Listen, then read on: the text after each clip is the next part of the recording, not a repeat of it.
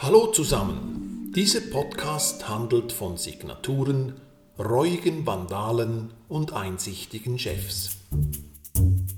Es waren, wie so oft, unsere aufmerksamen Mitarbeiterinnen, welche die Inschrift als erstes wahrnahmen. Wir hatten eine Woche zuvor eine schöne Holzbank für den Außenbereich gekauft, damit unsere Gäste am Abend noch etwas zusammensetzen konnten. Jetzt prangte da quer über die Tischplatte geschrieben das Wort Hallo.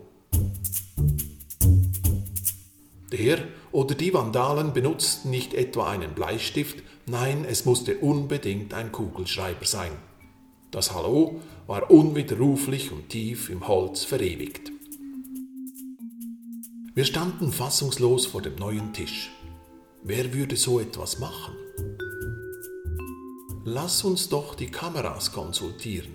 Eventuell haben sie den oder die Delinquenten bei der Tat aufgenommen. Wir schauten uns die Aufnahmen an. Da an diesem Abend verschiedenste Gäste den Tisch benutzten und die Kamera recht weit weg war, konnten wir die Urheber nicht absolut sicher bestimmen. Es blieb aber ein Verdacht. Wir vermuteten, dass die jungen Kerle einer Firma im Übermut des nächtlichen Freigangs und unter Alkoholeinfluss sich an der Tischplatte zu schaffen gemacht hatten. Da ein Hotelier davon absehen sollte, seine Gäste einfach so zu beschuldigen, mussten wir zu einem Trick greifen. Ich rief die Firma an und fragte den Vorgesetzten, ob er kurz Zeit hätte. Meine Bitte an ihn war, dass er doch seine Mitarbeiter um Mithilfe bei der Aufklärung dieses Aktes des Vandalismus bitten solle. Ich erklärte ihm, dass wir Überwachungskameras hätten, deren Auswertung aber etwas Zeit benötige. Eventuell könnten uns seine Mitarbeiter schneller helfen, bevor wir den Täter zweifelsfrei mit den Aufnahmen identifizieren würden. Es dauerte nicht lange, da kam die Entschuldigung des Vorgesetzten für seinen Mitarbeiter. Er würde den Tisch bezahlen, sagte der reuige Sünder. Schockiert hörte er, dass dieser einige hundert Franken gekostet hatte. Es gibt da eine Lösung, sagte ich zum Vorgesetzten.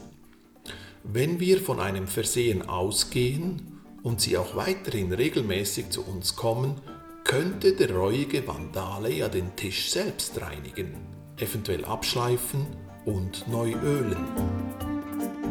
Wir wurden uns rasch einig. Wir gingen beide davon aus, dass der Respekt vor fremdem Eigentum nachhaltiger sein würde, wenn der Urheber die Inschrift selbst beseitigen müsste.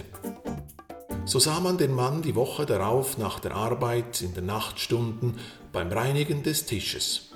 Sein unbedachtes Hallo hat uns einen neuen treuen Kunden gebracht und immer wenn wir den Mitarbeiter vor dem Motel treffen, tauschen wir seither ein flüchtiges, aber nicht weniger nachhaltiges Hallo aus.